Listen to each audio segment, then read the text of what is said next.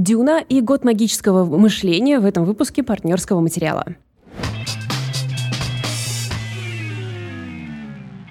Всем привет! Привет, друзья! Это подкаст про кино и книги «Партнерский материал». Меня зовут Лида Кравченко, я говорю про кино и сериалы. Меня зовут Валя Горшкова, я рассказываю про книжки. Прежде чем мы перейдем к нашей основной части, у нас, как обычно, есть ряд важных организационных вопросов. Ну, так, это каких? Мы работаем, поэтому вместе с вами, вы работаете вместе с нами, поэтому нам нужно обсудить несколько важных моментов. Первое. Если вы до сих пор не подписаны на наши соцсети, то, пожалуйста, если вы, конечно, хотите, делайте это. Присоединяйтесь к нам.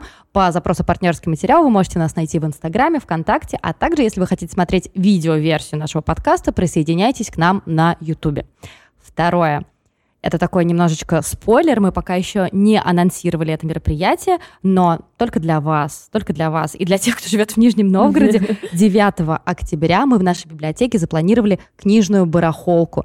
То есть можно будет прийти, продать свои книжки, купить какие-то другие книжки и в целом классно провести время с единомышленниками, с людьми, которые так же, как вы, любят книги и пытаются как-то навести порядок в своем, во-первых, чтении, во-вторых, на своих полках. Кроме того, что мне кажется очень важно, мы хотели бы, чтобы участники барахолки наконец-то смогли отдать в добрые руки свою многочисленную канцелярию, которую мы уверены, так же, как и у нас, вы очень любите покупать красивые ручки, блокноты, ежедневники, думать о том, что вы начнете вместе с ними новую жизнь, а потом забывать про них.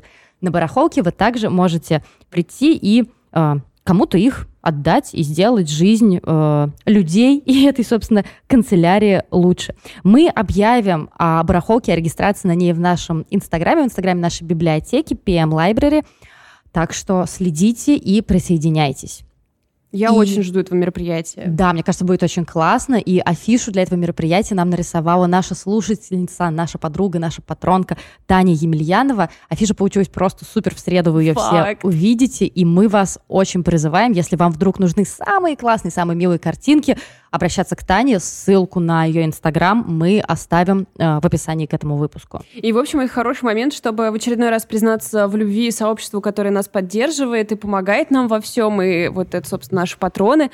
Э, если у вас есть желание к ним присоединиться, то ссылка на Patreon тоже есть в описании. И у нас есть всегда для них бонусы. Ну, самое главное, это дополнительная часть подкаста. Я сегодня буду рассказывать про э, северный триллер «Стеклянная женщина». А ты? А я буду рассказывать про фильм «Неудачный трах» или «Безумное порно», который получил название в нашем прокате как «Безумное кино для взрослых».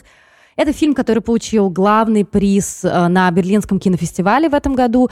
Это фильм который смотреть сложно, странно, смешно и страшно, и который абсолютно просто порезали в российском прокате. Так что в дополнительной части я немножечко расскажу про фильм и очень много буду возмущаться. Из-за возмущением я знаю многие из вас здесь, поэтому Поехали. А, ну нет, поехали-то мы с другого. У нас еще сегодня просто классный момент, что Лида прочитала часть книжки, про которую я буду рассказывать, а я посмотрела «Дюну». Это редкий момент. Да, Дюна. Ух, э, мы как раз встретились в пятницу с Валей, и я говорила о том, что, господи, как я не хочу на нее идти. Как я не хочу проводить почти три часа, пытаясь понять, что это за планета, что это за люди. Я смотрела, я не читала книгу, а это, собственно, экранизация большого эпического одноименного романа в нескольких частях. Я читала экранизацию Линча. И тут, наверное, нужно сказать, что у Дэни Вильнева, который Дюну вот эту новую снял, э, груз ответственности был какой-то просто колоссальный, потому что, во-первых, у этой книги огромнейшее количество фанатов, э, во-вторых, у нее все попытки ее экранизировать были неудачными, то есть мы знаем про вышедшую экранизацию Дюна, которую сделал Дэвид Линч, и сам Линч говорил о том, что, ребят, э, я что-то э, недоволен тем, что получилось, он всячески от нее открещивается. Ну, слушай, можно понять, ему сказали, чувак, ты должен все впихнуть в два часа, ну, там, чуть побольше. И он сделал, конечно, все, что мог, но те, кто смотрел, скорее всего, наверное, разделят мои чувства. Кроме того, еще была история с экранизацией а, Алехандро Ходоровски, который в 70-х, который так и в итоге не увидел свет. То есть там какой-то должен быть совершенно дикий актерский состав, типа Сальвадор Дали, Орсон Уэллс, Дэвид Кэродайн. Музыку ко всему этому делу должны были писать Pink Floyd. Ну, то есть это должно было быть что-то очень масштабное и идти типа часов 14. Но... Так это не сделали или сделали, нет, но не выпустили? Нет, не, нет, это как бы даже, э, господи, даже какого-то завершенного проекта не получилось. Ну, то есть даже съемок нет? Нет, съемки, какая-то часть подготовки к съемкам была, но в итоге ничего не получилось. Ну, то есть где-то существуют какие-то катушки, ну, катушки на которых Сальвадор пробные. Дали ходит по песку не, или что такое? Не-не-не, это как бы был проект. Был проект, в котором должно было быть вот это. Но к непосредственно самим съемкам с актерами а, так в итоге понятно, и понятно. не перешли. Ну, э, кстати, есть документальный фильм который называется, по-моему, «Дюна Ходоровски», там, где можно посмотреть, э, там, где можно узнать о моменте создания, о том, как все это задумывалось, о том, как это видел сам Ходоровский. Ну и какую-то, видимо, часть, которая, не знаю, сняты какие-то планы, там что-то подобное, есть, я, к сожалению, не смотрела. Но, в общем, есть этот фильм 2013 года, если вас интересует, посмотрите. А, у меня вообще создалось ощущение, что все, кто смотрел «Дюну Вильнева», мы все смотрели какой-то разный фильм. Не факт. Потому что что я читаю в отзывах? А, неплохой боевичок. Э, на один раз можно посмотреть. Либо очень скучно, очень пафосно и очень затянуто. И я так типа, что? Как вообще? Как вообще вы это все нашли? Кстати, знаешь, что самое забавное? То, что как прилагательное «пафосный» абсолютно отделилось от слова «пафос». Потому что про Дюну Дени, Дени Вильнева мы можем сказать, что это эпичная совершенно картина, в которой есть пафос – но назвать ее пафосной мы совершенно не можем. Там этого нет. Ладно, давай коротко для тех, кто книгу не читал, там фильм не смотрел и не очень, может быть, знает или помнит э, саму Вселенную. Это Вселенная, в которой существует э, династия Атрейдесов, и им приходит предложение управлять от императора э, планеты э, Аракис приходит предложение управлять ей, потому что Аракис — это планета с огромным количеством ресурсов. Главный ресурс называется Spice, и в э, локализации русскоязычной ее перевели как специи, что, возможно, и хорошо, потому ну, что принципе... нет большого количества шуток по этому вопросу. Специи или пряность еще было, по-моему, Похоже на, в принципе, законный, в общем, перевод. Ну да, специи, к тому же, да. очень красивое слово. И, соответственно, Атрейдесы в главе с э, патриархом, которого зовут Лето Атрейдес, прибывает на планету Аракис. Раньше она была раздираема просто войнами за этот ресурс, и ей управляла э, династия Харконненов. Это такие очень, очень лысые, очень бледные. Ну, это, наверное, не династия все-таки. Я думаю, что это раса, раса э, Харконненов бледных, лысых людей, очень злобных, которые всячески притесняли местных жителей. А, их называют фриманы. Это такие полубудуины, люди, которые привыкли жить в песках. А, а Аракис — это полностью песчаная планета. Мне кажется, что Лукас, когда создавал свой Татуин в «Звездных войнах», он как раз и этим образом в том числе вдохновлялся.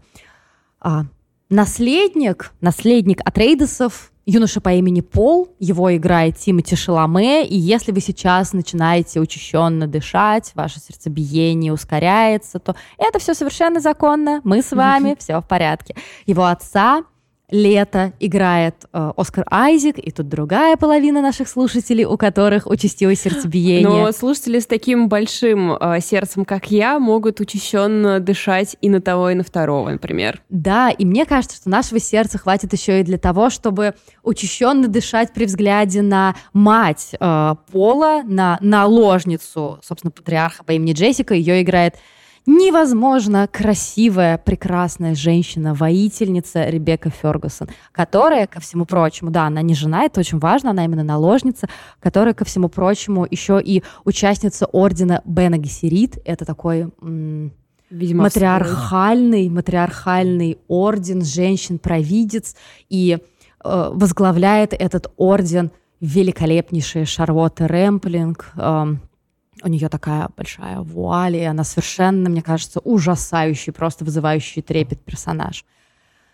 Уф, вы подумаете, что это все сложно запомнить, ведь это только самое-самое начало. Расстановка когда, сил. А, да, трейдесы прибудут на планету Аракис, там случатся военные заговоры, переговоры, и, по сути, все это происходит для того, чтобы Харконнены, бледные лысые люди, ребята, смогли провести многоходовочку и приобрести полноценную власть над специей, несчастными фриманами и планетой Аракис.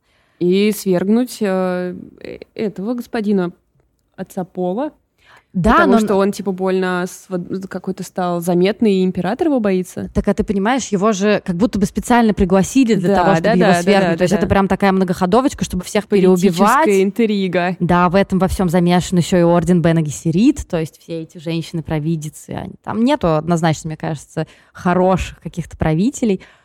Вы сейчас скажете, Лид, ну так да, два с половиной часа, почти три, это все скучно смотреть. Так мы еще и Линча смотрели, и мы там сидели с огромным ватманом, в котором выписывали всех и пытались понять, что к чему относится. Так вот, я вам скажу, что в первую очередь я, я поняла, короче, что я уже люблю этот фильм, когда я поняла, насколько он внятный насколько он ясный. Ты не напрягаешься, когда пытаешься следить за повествованием. Ты просто все понимаешь.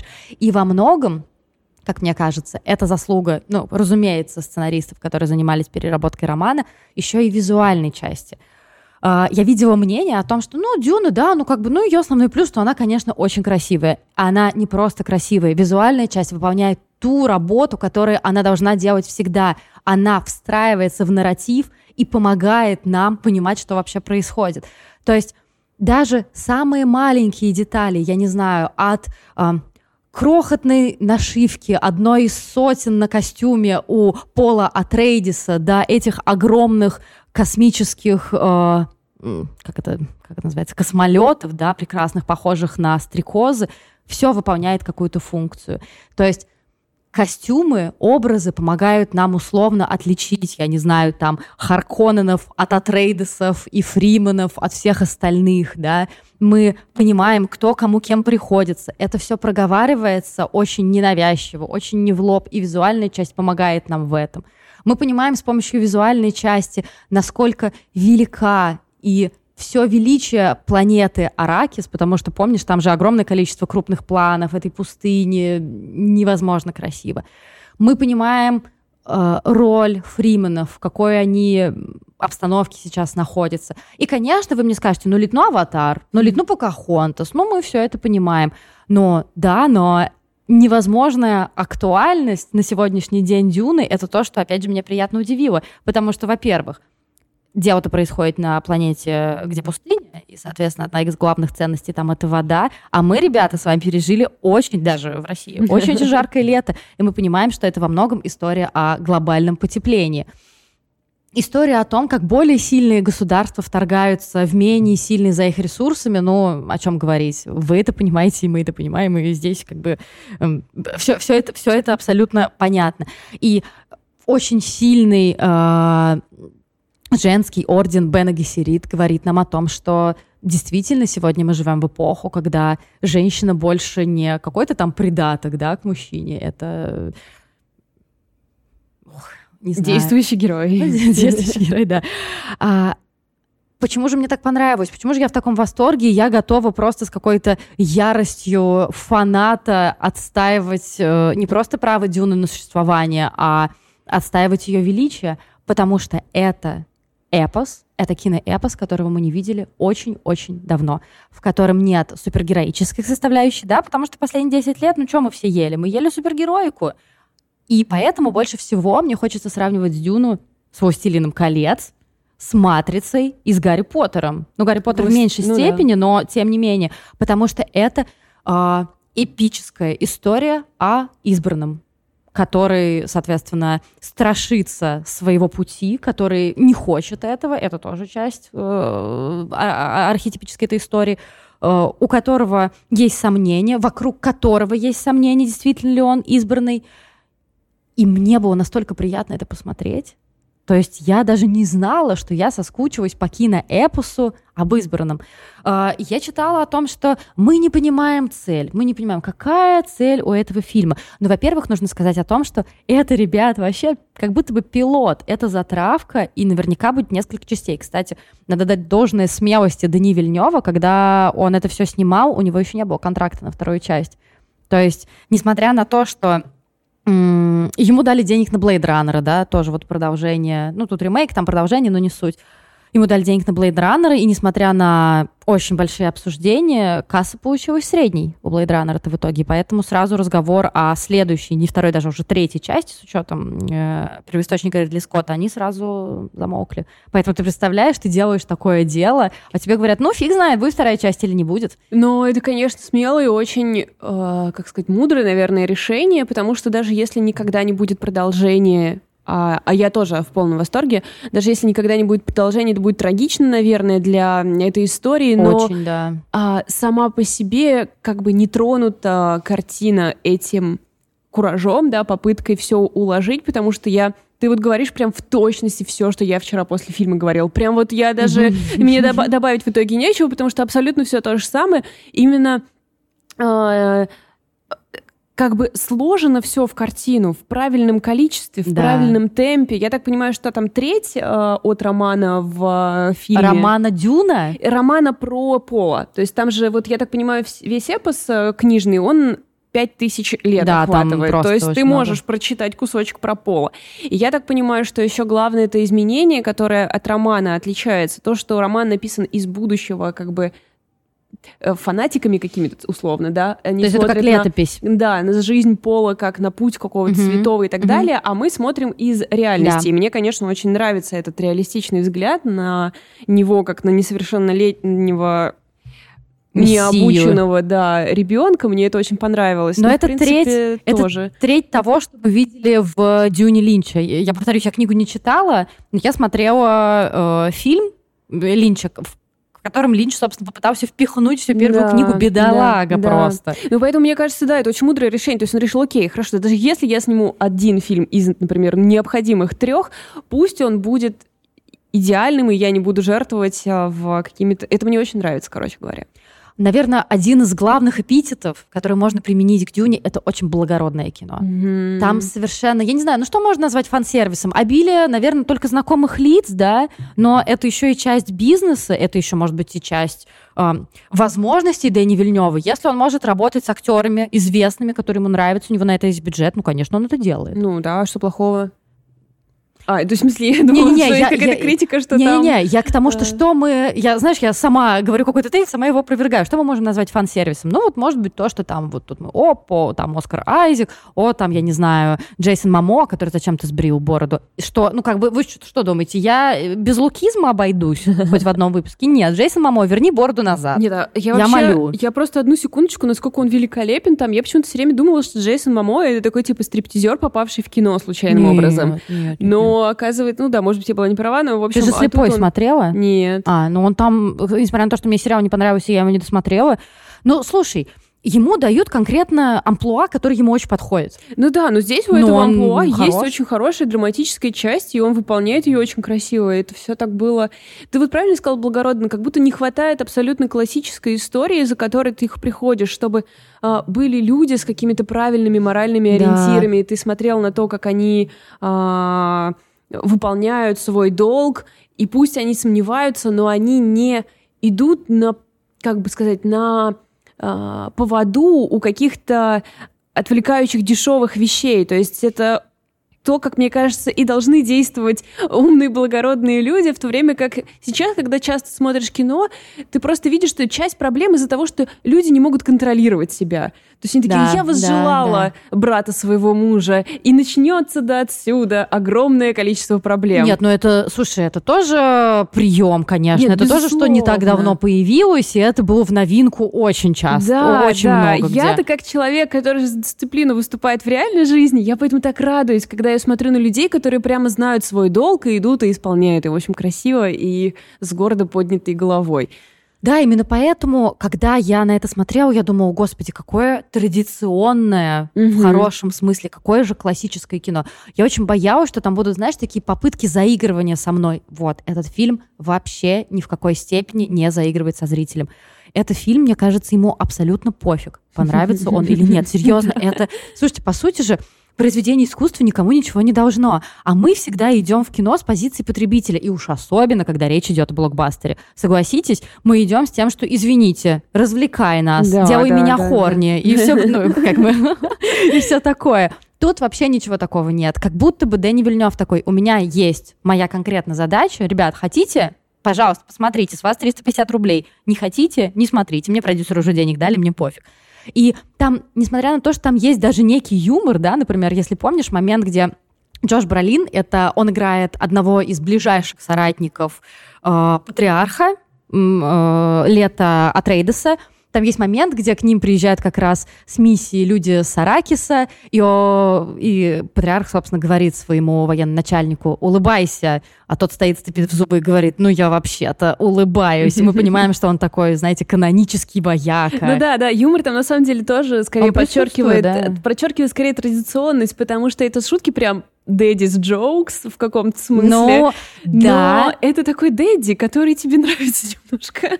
Да, и при этом мы привыкли к тому, что, когда мы говорим обо всем классическое, да, традиционное, мы привыкли, что там есть сексизм. Ну, извините. Ну, вообще правда. Ну, потому что так и есть. И в основном шутки чаще всего строятся на том, что кто-то глупый, чаще всего это женщина, кто-то там, я не знаю, если кто-то хочет, кто-то хотел сделать шутки поострее, то высмеиваются всякие спорные темы, типа больных людей, да, там или еще что-то такое, черный юмор.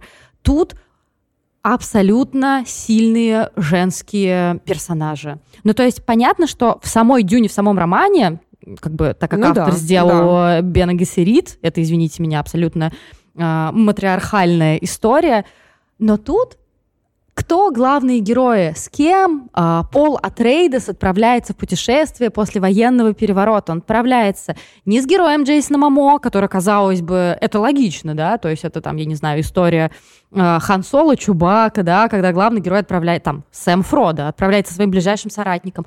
Он отправляется не с прекрасной Фриманкой, которую он видит в своих видениях, которую играет Зиндея, да, он отправляется со своей матерью. И насколько мне это понравилось, насколько у них классная парочка. Там, кстати, к вопросу о деликатности повествования, там был просто невозможно крутой момент, который, мне кажется, нам показывает абсолютно, что все, теперь Пол стал мужчиной, когда э, есть сцены, где они находятся в таком подобии палатки, пережидая песчаную бурю, потом они выбираются, они понимают, что им нужно идти как-то спасаться, находить фрименов, там, я не знаю, пытаться вернуться на свою планету, что-то такое, и они э, он и его мать, они переодеваются вот в эти специальные костюмы, которые носят фримены для того, чтобы спасаться во время песчаной бури. И он начинает переодеваться, она смотрит на него и отворачивается. Это было очень круто. То есть ну да, все... типа они стесняли свои ноготы в этом да, смысле. Да, да, да она да, да. отдает ему дань, что он теперь отдельный мужчина. Они mm-hmm. сепарируются, он мужчина, и он главный, все, он вырос. Это было очень круто, и это было, ребят, 4 секунды.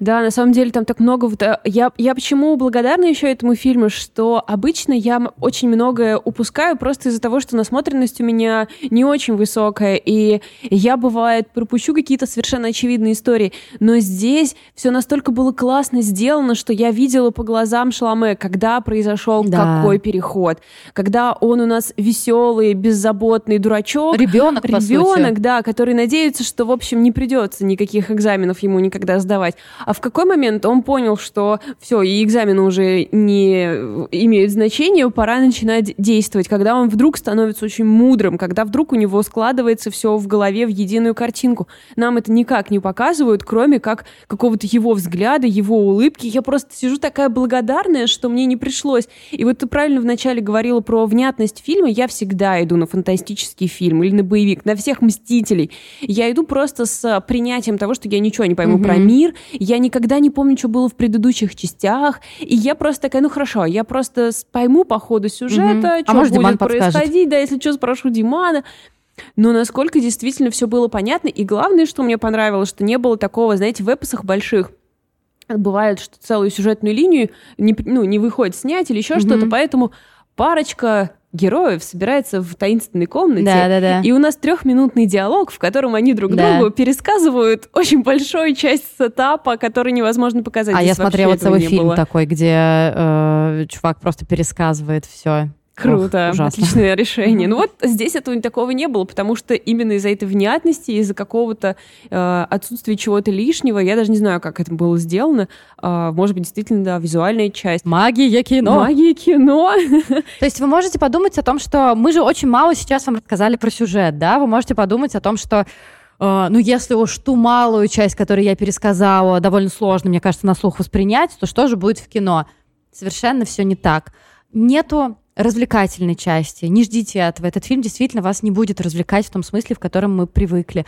Но это ощущение, как будто ты читаешь очень-очень хороший э, ну и даже не учебник истории, а какое-то историческое повествование. Тебе рассказывают, сначала было то, потом было это. У героя было то-то, то-то, то-то. Потом он вынужден был там делать так-то, так-то. И вот это вот ощущение, что я читаю какое-то что-то историческое, оно меня просто не отпускало долго. И вот это отсутствие э, заигрывания, отсутствие, отсутствие специального развлечения меня совершенно покорило. И в конце я напомню, что Я абсолютно не хотела идти на этот фильм. И, возможно, сейчас мой восторг связан с заниженными ожиданиями, потому что я действительно ждала, что я сейчас буду... А мой парень говорил мне, ну ладно, он идет три часа, может быть, ты немножко поспишь, а это была пятница, конец очень сложной рабочей недели, я была такая задолбанная. Я думаю, ну да, посплю, если что. Ни единой минуты не было там лишней. А, я видела какой-то два момента, которые мне показались шероховатые. Первый — это там, где один из героев ценой своей жизни спасает как раз э, Пола Атрейдиса, потому что я подумала, а почему он не может с ними сбежать?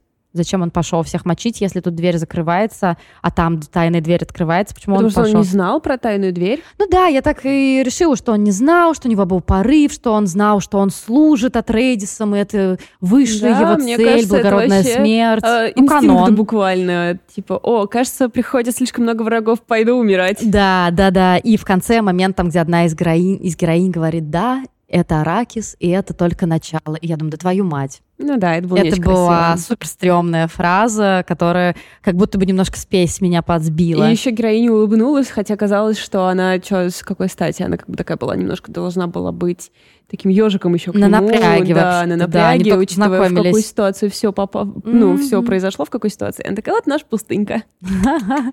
А только что произошло какое-то количество убийств моих друзей, но вот я тут живу, заходите. А, Советую всем, но имейте в виду, что никакого развлечения там не будет. Ну, блин, ну да, да, но это правда. Ну, слушай, ну смотря как оценивать развлечение. То есть для меня это было большое развлечение. Я получила удовольствие. Мне понравилось, у нас в чате в Патронском была дискуссия, я сказала, что мне очень понравилась эта замедленность. Мне как бы- вот не хватало такого в жизни какого-то спокойного пафоса. Замедленность, причем вот в прямом этой- смысле, слоумо там просто до пса. Но мне это все очень Да, понравилось. Да, да, да. Вот этого созерцания песка, созерцания неба и всего прочего. И в чате наша патронка написала, что вроде это просто, наверное, с внешней жизнью связано. Если вот снаружи не можешь замедлиться, вот и мне не хватало там темпа. А я подумала, а у меня как раз то же самое, с одной стороны, то есть жизнь очень суетливая, и я прям с удовольствием эти три часа была медленной, была вдумчивой, была созерцательной. И да, это, конечно, все очень традиционно и все прочее, мужские вот эти все мужиц... мужикизм. Ну да, Но да. бывает, что... Нет, ну слушай, но это же и не... Как бы сказать? Это не обязательно плохо, мы же не должны теперь э, вычеркать мужикизм из нашей жизни. Мы его должны немножко приглушить. Но это же не означает, что нам все равно неприятно на это смотреть. Мне было очень приятно. Давай посмотрим, давай подождем, что будет дальше. У меня теперь огромные вообще надежды на вторую часть. Как я понимаю, во второй части э, большая роль будет у Зендеи, потому что если вы фанат Зендеи идете ради нее в Дюну, тут ее будет пять раз по три с половиной минуты. Как ну бы- да, она тут только обещание Зиндеи. Да, и мне кажется, что ее роль будет э, значимой. Ну и кроме того, э, я действительно тоже никогда не против того, чтобы м, в эпосе про избранного показывали, э, чтобы избранным был мужчина. Но почему в том числе мы любим Гарри Поттера? Потому что у нас есть Гермиона, без которой ничего бы не случилось. У нас есть Джинни, у нас есть еще большое количество женских персонажей. Ну то есть Окей, пусть парень пойдет и всех спасет, но можно классные девчонки будут рядом, и можно они будут не просто для того, чтобы раскрывать его характер. И я надеюсь, что тут будет то же самое с героиней Зиндеи, как, в принципе, э, происходит с героиней Ребекки Фергюсон, матери Пола, которая абсолютно отдельная, автономная героиня со своими целями и задачами, и да, которая, безусловно, мать любит своего сына и помогает ему, но при этом у нее есть отдельная сущность, вот как у участницы вот этого ордена. Участница а- ордена, как участница бойс-бенда. Но она как будто сильнее даже его во многих моментах. Но мне кажется, у нее огромный потенциал. Да, поэтому это будет очень интересно посмотреть. Короче, ребята, Я очень-очень-очень хочу обсудить с вами Дюну, поэтому, если вы уже посмотрели, приходите к нам в комментарии ВКонтакте, приходите в комментарии в Инстаграм, э, не знаю, становитесь нашими патронами, приходите в чат. И, короче, расскажите, как вам. Я уверена, что это произведение... Будь здорова. Я уверена, что это произведение это культовое дерьмо. Это правда то, что мы потом будем показывать своим детям. Это реально, во все списки. Реально, я сегодня, вчера ложилась спать и такая, буду всегда говорить, Максу было почти два года, когда первая Дюна вышла. Да, вот да. у меня была такая мысль. И еще я подумала, что если бы я была чуть более энергичной, я бы вообще была фанатиком. Я была бы вот как те люди, которые зафанатели по Звездным войнам, буд- наряжалась бы на комиконы. Короче, я просто супер зафанатела. Ты когда про это в чат написала, что если бы у тебя было больше количество энергии, я подумала, если бы этот фильм вышел, когда мне было бы, не знаю, там хотя бы 20 лет. 100%. Просто, ребят, вам хана. Я бы просто ходила в этом тюле, как все эти героини, говорила, что я, не знаю, член матриархального ордена, и всем вам хана вообще. Короче, писала бы фанфики. В общем, ух, я бы пошла в разнос.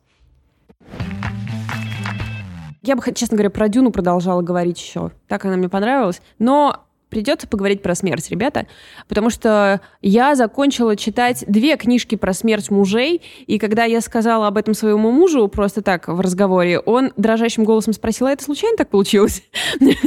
И э, это, да, это получилось случайно.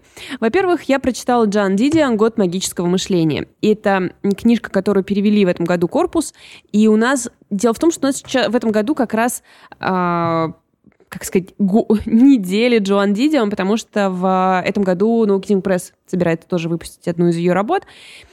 Джоан Дидион — это легендарная абсолютно американская писательница. Это икона как стиля внешнего, так и стиля письма. Она абсолютно признанная, абсолютно любимая очень многими, но в России не было переведенного большого количества ее работ. Она пишет в основном, писала нон-фикшн, она писала статьи, она была журналисткой, очень популярной и очень известной. Она была одна из первых, кто начал писать в тексты в журнале про себя. То есть один из таких самых известных ее, а, одна из самых известных строчек из ее книги, что мы типа сидели с моим мужем в Гонолулу и что-то там делали вместо того, чтобы подавать на развод.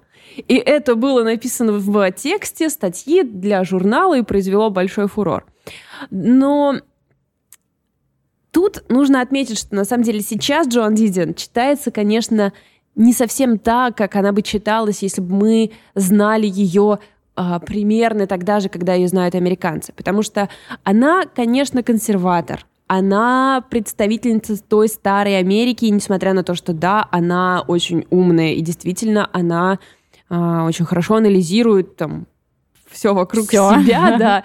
Э, все же она представительница того поколения, которое сейчас скорее критикуют, чем э, мудрость черпают из их слов. И это, конечно, э, за, э, заметно. Э, Джон Дидиан была замужем за Джоном Даном, да, ее муж. Джон Грегори Дан, Дан, да. Джон Грегори Дан, он тоже писатель, и у них э, была дочь э, Кентана, которую они удочерили. А, ну и, соответственно, известный факт, что Дидиам потеряла их обоих в очень коротком э, на коротком промежутке времени. Она написала о потере мужа роман «Год магического мышления». Это препарирование скорби, которую она испытывала. Ну, собственно, эм, Лида тоже читала эту книгу, и у нас с ней очень разные от нее впечатления, хотя, наверное, мы обе признаем мастерство. Ну, это правда. Э, и глубину какой-то мысли, несмотря на то, что каких-то пространных рассуждений, какие, например, э, мы можем встретить у Оливии Лэнг, да, тоже, как, который наследует такой стиль письма, э, Здесь нет такого, что ты в какой-то момент отвлекаешься на эссе про что-то. То есть ну она да, всегда очень узко направлен ее фокус на именно ее скорбь, на то, что она чувствует, на то, что она думает о своем муже, как она думает о своем муже. А я, кстати, ждала этого, когда я только начала читать, у нее там было вот в эссе там Фрейда о скорби, и я думаю, ну, привет, сейчас это будет на четыре разворота. Нет, это абзац. Да, все, да. мысль началась, мысль закончилась. Это очень, на самом деле, не часто, э, не часто применяющийся, мне кажется, сейчас э, прием, когда ты просто максимально сфокусирован на своей э, на своей задаче. В романе она очень подробно разбирает и то, как ее муж э, работал, как он, как по, по ее мнению, готовился к смерти, хотя, конечно, это была неожиданная остановка сердца. И она вот это все разбирает, все моменты, которые появляются у человека, который кого-то потерял. А, появляется вот это попытка найти какие-то знаки, найти предзнаменование, то есть э, понять, как ты мог повлиять на, это, на эту смерть, попытка разобраться в деталях в том, что произошло и что на каком этапе ты должен был сделать иначе. Также она разбирает там тоже очень частое явление у скорбящих, когда ты начинаешь думать, что этот человек вернется, хотя ты умом понимаешь, что это невозможно, но ты думаешь, что э, там, ты не можешь там, э, выбросить э, окурки из пепельницы, потому что э, типа вот он их оставил в таком виде. И для... Э, у нас Лид, наверное, как раз перед э, а, перед записью состоялся разговор об этом, и я хочу на этом, наверное, сконцентрироваться даже, если ты не против, Давай. что а, для э, я, как человек, который пережил очень глубокую личную потерю, у меня неожиданно умер отец, он погиб в автокатастрофе. Для меня эта книга была подтверждением эм, нормальности и эм, нормальности, да, наверное, всех чувств, которые, э, которые я испытывала, потому что бывает, что ты обращаешься к этому моменту и думаешь, блин, какая я была глупенькая, что вот думала так и так, например, да, но ты читаешь ее, а она подтверждает свои выводы, mm-hmm. как бы, то есть она как ученый к этому подошла, да, весь этот год она читала какую-то серьезную литературу, и а, ты видишь, что, в общем-то, все, что с тобой происходило, по сути, это болезнь, да, скорбь нам кажется каким-то возвышенным словом, какой-то очень эмоцией или чем-то подобным, она же нам показывает, что это болезнь, протекающая одинаково, плюс-минус, а, имеющая абсолютно понятные симптомы, и встраивая себя в эту болезнь, ты как будто бы тоже, в, ну, в какой-то степени чуть лучше с ней справляешься, что ли. И вот у Лиды мне показалась очень интересная теория на этот счет. А, да, мне на самом деле было очень тяжело читать эту книгу. И тут, опять же, личная история. Мне 31 год, и к 31 году у меня, э, ну, практически не было, э, да, наверное, совсем не было каких-то очень серьезных, глубоких потерь. Я никогда не испытывала скорбь серьезную во взрослом, я подчеркиваю, возрасте, э, от потери каких-то близких людей я думаю, я надеюсь, что я не одна такая, что если у вас какой-то подобный опыт, то вы разделяете мою тревогу, и вы тоже живете с тем, что а, ну, как бы жизнь идет, и рано или поздно это случится, и я не буду к этому готов. Ну, то есть, согласитесь, когда вам уже за 30, и вы не переживали какой-то опыт, который вы точно рано или поздно переживете, но тут ты ничего с этим не сделаешь, это точно случится. Да, а, страшишься грядущего в любом случае. Да, это вызывает какую-то дикую совершенно тревогу, и поэтому единственное, что я могу с этим сделать на сегодняшний день, это действительно избегать ее. Ну, то есть замечать ее, говорить, да, я из-за этого тревожусь, это нормально, и не копаться дальше в этом, потому что я не вижу этого никакого... Э, ничего продуктивного, я ничего не могу сделать. И когда я читала книгу Джоан Дидион, у меня было ощущение, что я лихорадочно пытаюсь подготовиться к экзамену, который я не уверена, что я его сдам, который я не знаю, когда он случится, и я ужасно его боюсь. И эта тревога, то есть это реально то, что я сейчас говорю, это триггер-ворнинг, мне кажется. Если у вас есть подобные как бы эмоции, то я не уверена, что вам эта книга будет полезна. Если вы переживали уже чувство скорби, если вы переживаете его сейчас, или оно у вас там в каком-то фоновом состоянии, я думаю, что оно не уходит никогда, да, просто как-то живет где-то на, где-то в затылке, то, конечно, эта книга будет во многом душеспасительной. Я могу себе это представить рационально, но на эмоциональном уровне ее читать очень тяжело. Я думаю, в этом во многом есть э, ее собственно, талант, потому что то, как она это раскладывает, это, ну, тебя не может просто, ты не можешь это прочитать как э, просто текст. Ты в любом случае к нему будешь как-то отнесен. Mm-hmm. И да, в некоторых случаях, возможно, не нужно себя проводить через подобное. Если говорить не только о теме смерти и тревоги за э, здоровье своих родных, в этой книге, как мне кажется, э, очень важные слова есть на тему как раз брака, совместного, Это да. совместной какой-то, да, жизни и работы. И там есть какая-то такая очень, э, буквально вот в проброс сказанное что-то вроде, что неужели там, ну, кто-то ее спрашивает, что, или говорит ей, что, ну, можно же любить больше, чем одного человека в жизни. Мгм. И она говорит, что, ну, конечно, можно, кто спорит, но брак — это про ваше совместное... э, как-то про, ну, про воспоминания, да, про какой-то опыт ваш совместный, что-то, что ты просто, ну, не можешь э, переложить на другого человека. Да, ты можешь переложить на другого человека любовь, но построенную совместную жизнь, ты вот ее все, она навсегда связана с этим человеком. И для меня, конечно, главы э, и места, связанные с их э, жизнью и работой, были, наверное, наиболее интересными, особенно учитывая, что они оба писатели, Да. они оба работали из дома, и вот эти, и то, как она рассказывает про их совместную работу, про их какой-то быт и жизнь, это мне очень сильно понравилось. Там есть момент, где она открывает уже после его смерти, открывает файл, типа, случайные мысли какой-то такой, и видит, что он был последний раз изменен в день его смерти. Да, да, да, да, да. И она думает, что именно он исправил в этом документе, я не могу узнать. И это мучает ее. То есть она знает, что он внес туда какие-то изменения, но какие именно, она не знает. Она страшится того, что он был разочарован в их совместной жизни, да, или там, что он думал, что они прожгли свою жизнь или что-то такое. Ну, он там она- в целом был разочарован же под конец. Да, У него да. были какие-то пессимистические Да. настроения. И вот она не может их расшифровать, не может понять, что она могла с этим сделать. И мне так понравилась эта писательская какая-то составляющая. А, Было очень интересно в нее заглянуть, но а, сейчас начнется критика, критика, не знаю, капитализма, старого строя или чего прочего. Насколько же она, конечно, белая, богатая интеллектуалка, Просто это невозможно. катастрофа. Это, знаете, есть... э, Это, это немножко было у... э, В, представьте, что это город. В смысле, немножко. Э, Как называли-то ее? Фран э, Лейбовиц. Да, у Фран Лейбовиц это было в... Представьте, что это город Там этого было до хера, если что. Да, когда она говорила, что вот мне друг мой подхватил на своем частном самолете, значит, ты куда-то полетел. То есть она вся такая бедная интеллектуалка, но живет абсолютно богатой жизнью с а, какими-то культовыми ресторанами или чем-то А подобным. уж неймдропинг там просто какое-то невозможное количество. Да. И там это, конечно, казалось несколько обаятельным. Наверное, потому что, в принципе, Фран, а, ну, мы понимаем, что да, она какая-то богачка, но она, ну, как бы забавная, что ли. Ну, остроумная, да. остроумная, и ты как-то, ну, Сидит хохмит. да, не э, пролетарским своим душком на нее не начинаешь э, выступать. С Дидион у меня немножко это было, когда она говорит, что э, я работала в Лос-Анджелесе, и он вечером сел на самолет, Да, чтобы мы поужинали приехал, вместе, да. да. и потом уехала. Я такая, да, романтично капец. Природа вам теперь за это спасибо не говорит за все ваши перелеты на ужин. И там этого было очень много. Где она описывает, типа, да, вот мы любили такой вот ресторанчик, его потом воссоздали для того, чтобы Хичкок в нем снял такой-то фильм, тра-та-та. И я просто думаю, господи, да, это очень красивая какая-то жизнь. Это какой-то, э, какая-то жизнь старого Голливуда и всего прочего.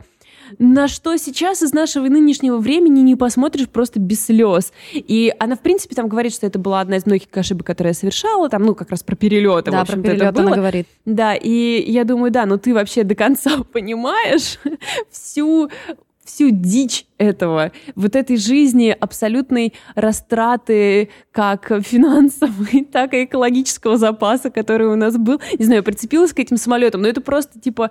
Наш, да, мой друг полетел на частном самолете и захватил меня с собой, чтобы я, значит, не ждала рейсового э, перелета. И думаешь, ну да, ребят, хорошо вам живется, конечно. Но а, да, я с тобой согласна, но просто из-за того, что меня эмоциональная часть больше захватила, я, наверное, менее критично к этому отнеслась, и я еще узнала о том, что эту же книгу поставили в театре, и это был моноспектакль Ванессы Редгрейв, который я просто обожаю. Ванесса Редгрейв великолепная актриса, и она же потеряла тоже дочь, ее дочь Наташа Ричардсон, э, вдовец Наташи Ричардсон, собственно, Лайм Нисон. После... У меня есть теория, что после того, как э, Наташа Ричардсон погибла, как раз он стал сниматься во всяких херовых фильмах. А, Поэтому... И я, конечно, хотела бы посмотреть этот спектакль, но не уверена, что его можно достать в записи. Ну и если вы э, хотите все-таки приобщиться к миру Джоан Дидион, узнать про нее побольше, она вообще-то как бы, ну, великая женщина, что тут сделаешь, несмотря на всю ее белизну. А, На Netflix есть документалка про нее, которая называется «Джоан Дидион. Центр не выдержит», которую снял ее племянник. Я ее не смотрела, поэтому если вы ее посмотрите, опять же, давайте обсудим. Но я ее себе вообще в вишлист добавила, мне хотелось бы ее Я посмотреть. ее смотрела, на самом деле, и а, я вообще готовлюсь просто к выходу у Ноукидинга. Ага. Я хотела быть во все оружие, успеть Так. и прочитать все, что есть, посмотреть эту документалку. Она плохая. Да ладно. Она плохая в том смысле, что Ее снял она... ее племянник? Нет, она снята для а, американцев, которые очень хорошо все про нее знают. То есть она там настолько часть культуры и часть истории, что там совершенно нет необходимости что-либо рассказывать. Я смотрю, ни хера не понимаю. То есть я-то про нее знаю, ну, может быть, чуть больше даже, чем в среднем какой-то читатель из России, потому что я про нее читала статьи, я на нее много кто где ссылался, я, в принципе, знаю, о чем была ее жизнь, где она работала и прочее, но и мне не хватало абсолютно никакого понимания. То есть там это как бы документалка, знаешь, как небольшой видеоряд к а, к тому, что ты и так знаешь. Угу. То есть нового она может дать, ну, может быть, когда вот мы все прочитаем, что она написала, мы все будем знать про ее жизнь, и будет приятно посмотреть на их дома, на где они жили вот в Малибу, где они жили в Калифорнии, где они жили в Нью-Йорке угу. и так далее, а, посмотреть на визуальную часть их жизни, но, ну, как бы дать эта документалка не может ничего, если честно, Понятно. было большое раз разочарование. Но знаете, что может вам очень много дать? Статья на Blueprint. Джоан Дидиан иконы стиля. И вы просто охренеете. Вот реально, это лучшая статья. Вот у них есть эм, серия про каких-то икон стиля, и про Дидиан лучшая. И вы точно захотите скопировать себе ее стиль. Ну и так совпало, что вторую книжку про смерть Лида тоже прочитала вместе со мной. Я не знаю, что было за... Как так звезды сошлись. Просто как-то, да. Да, «Путь через лес о грибах и скорби». Это роман, вышедший в Адмаргином, Лонглит Вун. Роман норвежской нет, она... Она малазийка, которая Она из Малайзии, да, но она уже много лет живет в Норвегии, потому что вышла э, замуж за норвежца, и, собственно, роман начинается с того, что она теряет неожиданно своего мужа, в смысле, он умирает, и в попытке справиться со скорбью она находит для себя новое хобби, она отправляется в, в кружок на курсы грибников, э, изучает грибы, сдает экзамены, начинает ходить в лес за грибами.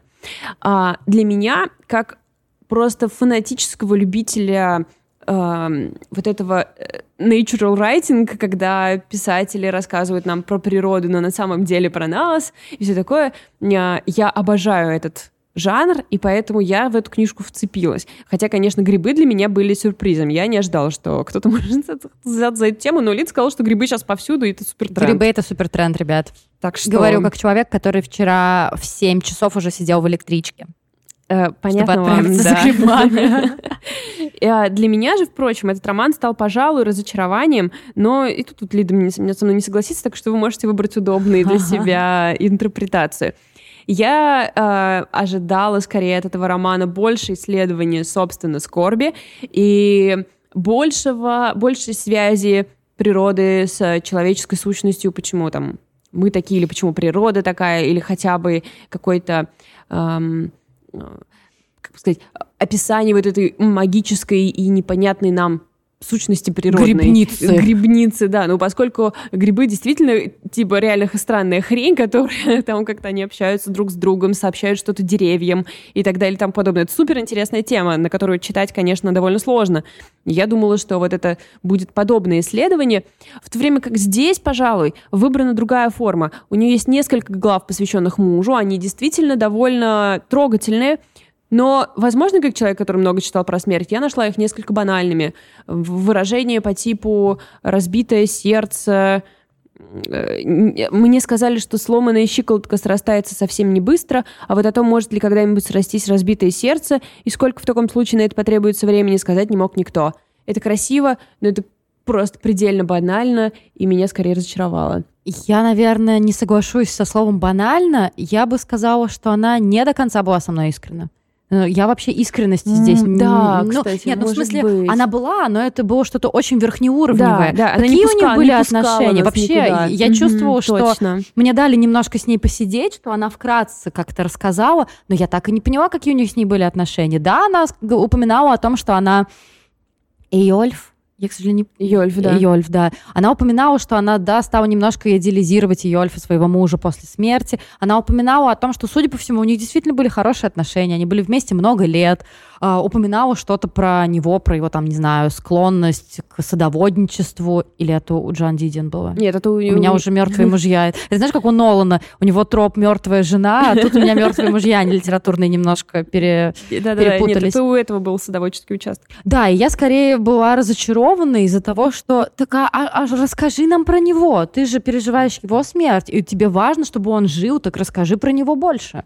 Да, абсолютно согласна. Это была поверхностная, как будто бы, да, действительно, она какие-то шаблонные взяла истории, не пустив нас дальше в что-то настоящее. То есть, да, не потому, что она какая-то неталантливая или не глубокая. Да, Я уверена, да, что она умнейшая возможно. женщина. Просто она почему-то не захотела в то время как что она захотела, так это рассказать нам все про грибы.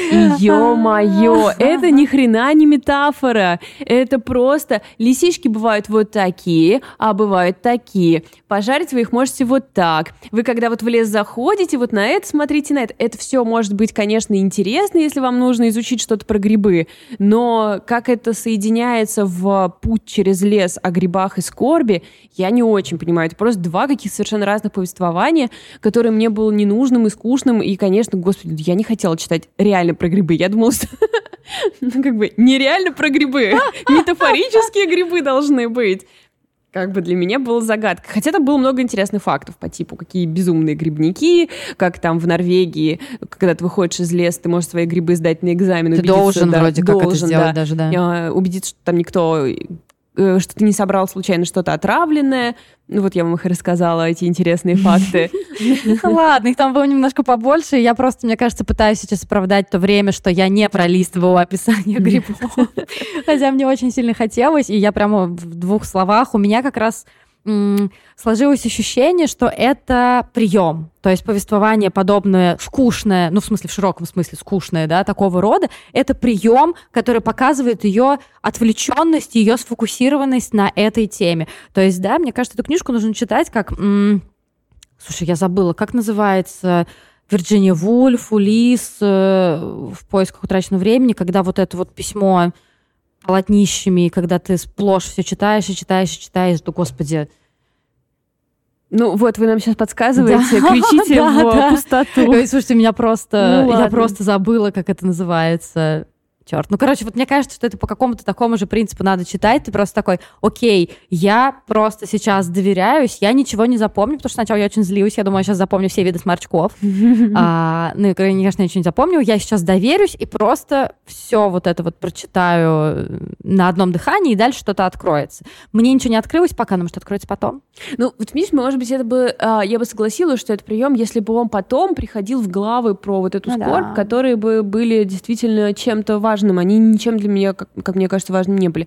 Мы... Э, у нас был короткий диалог в личке с Оксаной Васякиной на эту тему, и она сказала, что все-таки здесь есть, что, ну, что есть в этом глубокая мысль, что это ее путь через лес, соответственно, она заходит в смерть, что это женщина, родившаяся в тропиках, которая заходит в норвежский лес.